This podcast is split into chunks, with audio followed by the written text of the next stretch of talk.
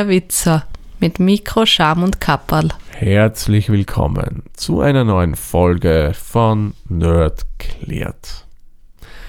Heute wollen wir uns mal wieder einem klassischen Begriff der IT-Welt widmen. Wir schauen uns keine App an wie in der letzten Ausgabe, nein, wir widmen uns wirklich einem Klassiker der IT, nämlich dem Thema Komprimierung. Komprimierung ist etwas, mit dem wir eigentlich tagtäglich bewusst und unbewusst zu tun haben. Wenn wir telefonieren mit unseren Smartphones, da kommt dann die Komprimierung ins Spiel. Wenn ihr ein Foto macht mit eurem Smartphone oder sei es jetzt auch mit einer Kamera und ihr das im JPEG-Format macht, dann kommt Komprimierung zum Einsatz. Wenn ihr euch zum Beispiel eine ZIP-Datei aus dem Internet runterladet, dann kommt auch Komprimierung zustande. Ja, und generell, wenn ihr in Netzwerken wo kommuniziert, ist die Komprimierung auch immer aktiv. Und selbst wenn ihr Daten einfach so auf eure Festplatten oder auf ein NAS speichert, dann kann es sein, dass Komprimierung dabei mitspielt. Doch wie funktioniert Komprimierung überhaupt? Habt ihr euch damit schon mal auseinandergesetzt? Wenn nein, dann machen wir das in dieser Folge und ich erkläre euch mal im klassischen Nerds-Klärt-Stil, wie denn diese Komprimierung überhaupt funktioniert. Fangen wir mal grundsätzlich an. Was versteht man da eigentlich darunter? Na, Im Grunde kann man sagen, versteht man da einfach darunter das Verkleinern von Daten. Also so ganz grob gesagt, ist das nichts anderes als eine Art Verdichten von Informationen.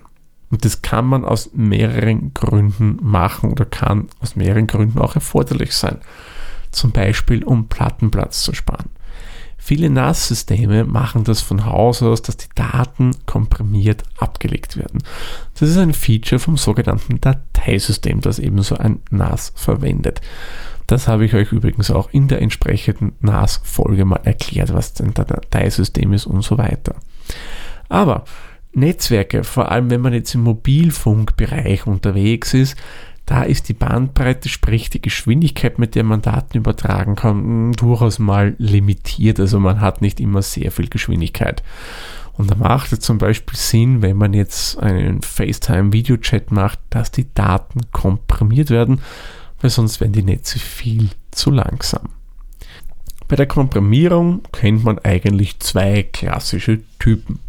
Die verlustfreie und die verlustbehaftete Kompression oder Komprimierung.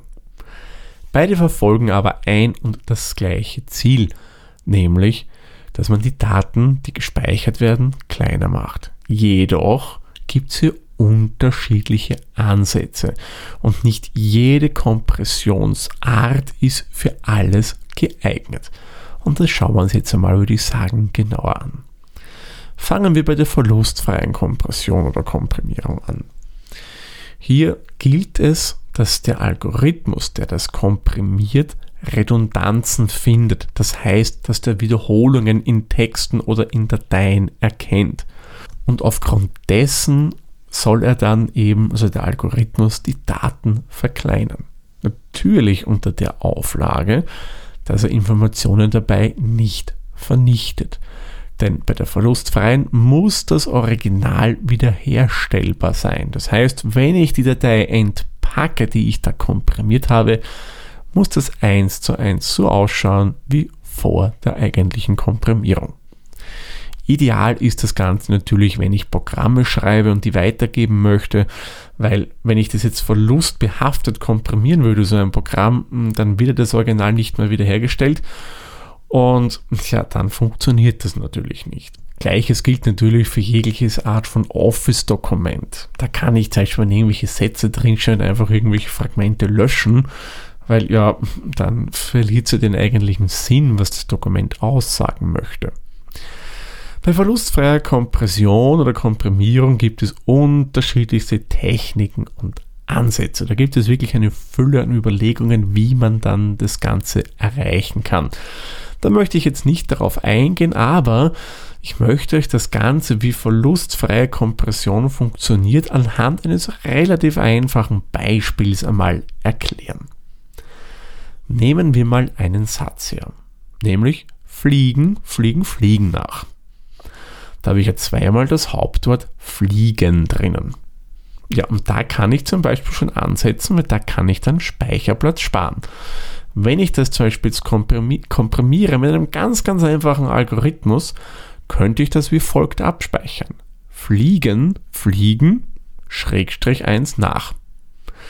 Wenn ich es jetzt wieder extrahiere, sprich das Original wiederherstelle, weiß ich, dass das Schrägstrich 1 verweist auf das erste Wort, auf Fliegen, das Hauptwort. Somit kann der Algorithmus das auch wieder verlustfrei wiederherstellen. Wie gesagt, das ist ein ganz, ganz einfaches Beispiel, wie verlustfreie Kompression funktionieren kann. Mit dem, was ich euch hier genannt habe, kann ich natürlich nicht Riesenmengen an Daten einsparen. Nein, dafür gibt es andere Verfahren, die wesentlich komplexer sind und dadurch eine höhere Kompression erreichen.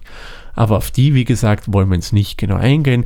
Ich denke, anhand des Beispiels wisst ihr, warum es bei dieser Art der Kompression geht. Ein paar Beispiele für Formate übrigens in diesem Bereich wären das natürlich bekannte ZIP-Format, 7Z, was 7-ZIP ist, was auch ein Programm ist zur Komprimierung und Open Source. Es gibt RR, CAP-Files, also Cabinet-Files von Microsoft und TAR-Files und noch einige andere. Und natürlich gibt es auch verlustfreie Kompression bei diversen Dateisystemen von Linux, Unix und macOS. Kommen wir zum zweiten Verfahren, der verlustbehafteten Kompression.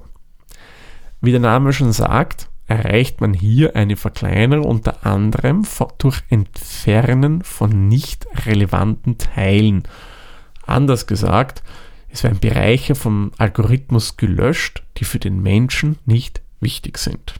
Bei Audio zum Beispiel werden dann bestimmte Frequenzbereiche einfach rausgefiltert und gelöscht. Wie ihr wisst, der Mensch hat ein Gehör, das jetzt zwar durchaus ein großes Spektrum hat, aber man kann nicht alle Frequenzbereiche hören.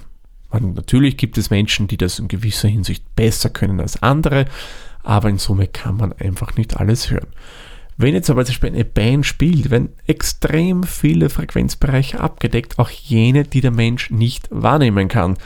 Und genau das macht sich eben die Audiokompression in diesem Fall zunutze, weil diese Bereiche, die der Mensch nicht so gut hören kann, die werden einfach gelöscht. Bei Bildern und Videos ist es ähnlich. Natürlich geht man hier nicht auf hörbare Frequenzbereiche, klar, weil wir haben hier ein visuelles Medium und da werden einfach diese Bereiche gelöscht, die für unser menschliches Auge nicht so relevant sind.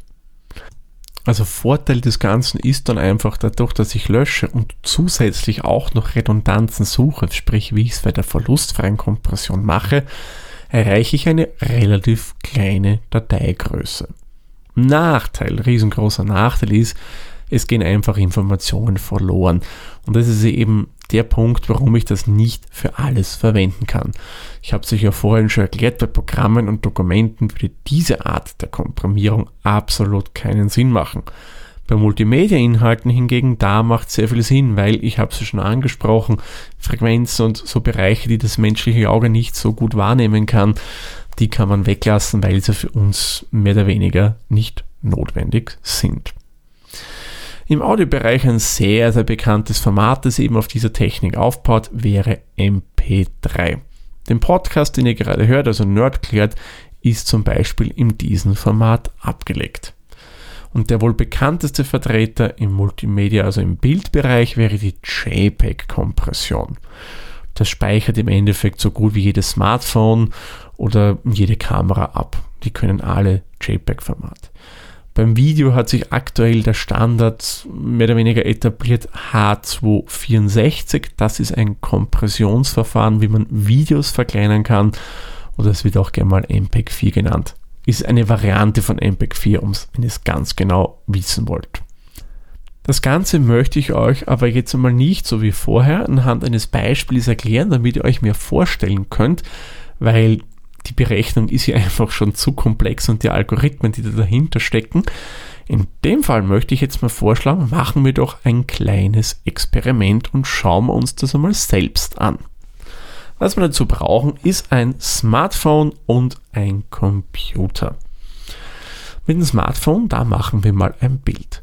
Und das wird in den meisten Fällen in einer JPEG-Datei abgespeichert. Einer JPEG mit höchster Qualitätsstufe. Sprich, es wird hier nur relativ wenig an Informationen gelöscht vom Algorithmus. Wer ein iPhone besitzt mit iOS 13, glaube ich, müsste sein, oder neuer, da wird nicht mehr das JPEG-Format verwendet. Nein, da wird HEIC verwendet, aber ist im Endeffekt auch nichts anderes als JPEG, nur halt schon ein bisschen ein modernerer Algorithmus. Und damit wollen wir es jetzt auch belassen, weil auf die Unterschiede wollen wir jetzt nicht genauer eingehen. So, wir machen jetzt mit unserem Smartphone auf alle Fälle ein Foto. Was ihr da fotografiert, das sei euch persönlich überlassen. Das Foto kopieren wir dann auf unseren Rechner. Wenn ihr einen Mac habt, öffnet das Ganze am besten mal mit, mit dem Programm Vorschau. Wenn ihr einen Windows-PC habt, nehmt zum Beispiel die Applikation IrfanView. Ist eine kostenlose Applikation für den Privatgebrauch. Bei Linux muss ich gestehen, äh, durch dass ich das zu wenig von der grafischen Oberfläche her kenne, kann ich euch jetzt nicht sagen, welches Programm man da ehrlich gesagt am besten nimmt. Aber ich denke, wenn ihr Linux-Userinnen oder User seid, wisst ihr schon, mit welchem Programm man dann das öffnen kann, damit man es eventuell auch kleiner macht. Habt ihr es geöffnet mit dem Programm eurer Wahl, speichert es einfach erneut mit einem anderen Dateinamen als JPEG ab. Ich würde sagen, im ersten Step speichert es mit einer Qualitätsstufe von 70% ab. Dann speichert ihr das immer vom Original aus weg erneut ab, nämlich mit einer Qualitätsstufe von 50%. Und dann wieder vom Original ausgehend mit 20% JPEG-Qualität und last but not least nehmen wir das Ganze dann mit einer 5%igen Qualitätsstufe von JPEG. Wie gesagt, bitte geht, wenn ihr speichert, immer von der Originaldatei aus, sonst würde es nämlich wenig Sinn machen. Und wenn ihr dann diese ganzen Kopien gespeichert habt mit den unterschiedlichen Qualitätsstufen, schaut euch die Bilder mal nacheinander an und vergleicht einmal, wie die sich in der Qualität unterscheiden. Euch wird auffallen, dass mit zunehmender Qualitätsstufe auf der einen Seite die Dateigröße geschrumpft ist und auf der anderen Seite jede Menge Details verloren gehen. Bei 5% müsste es eigentlich am schlimmsten aussehen. Da kann es dann auch sein oder wird meines Erachtens auch vorkommen, dass es sogenannte Komprimierungsfragmente gibt.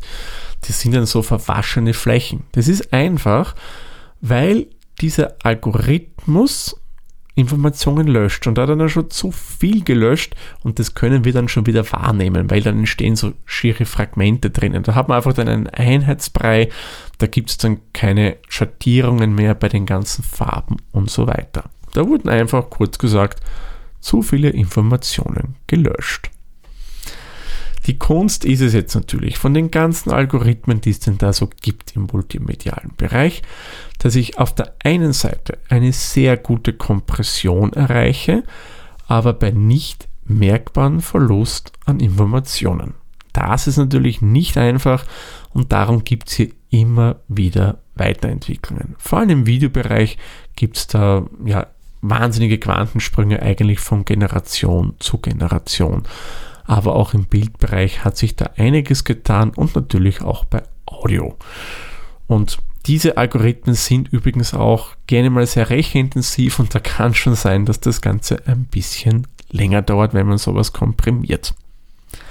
So, ich denke, ich konnte euch die zwei verschiedenen Arten an Kompression ein bisschen erläutern. Und ich würde sagen, kommen wir noch mal kurz zu einer Zusammenfassung. Komprimierung, was versteht man darunter?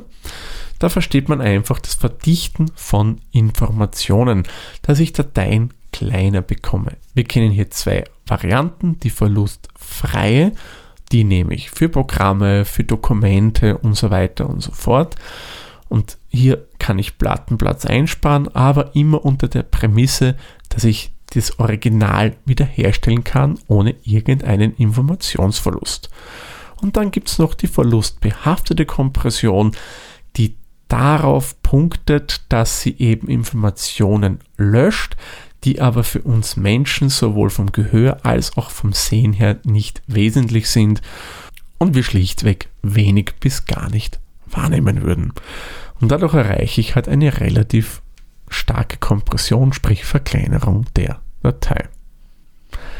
Ich würde sagen, kommen wir zum Ende dieser Folge. Somit mache ich den Sack zu.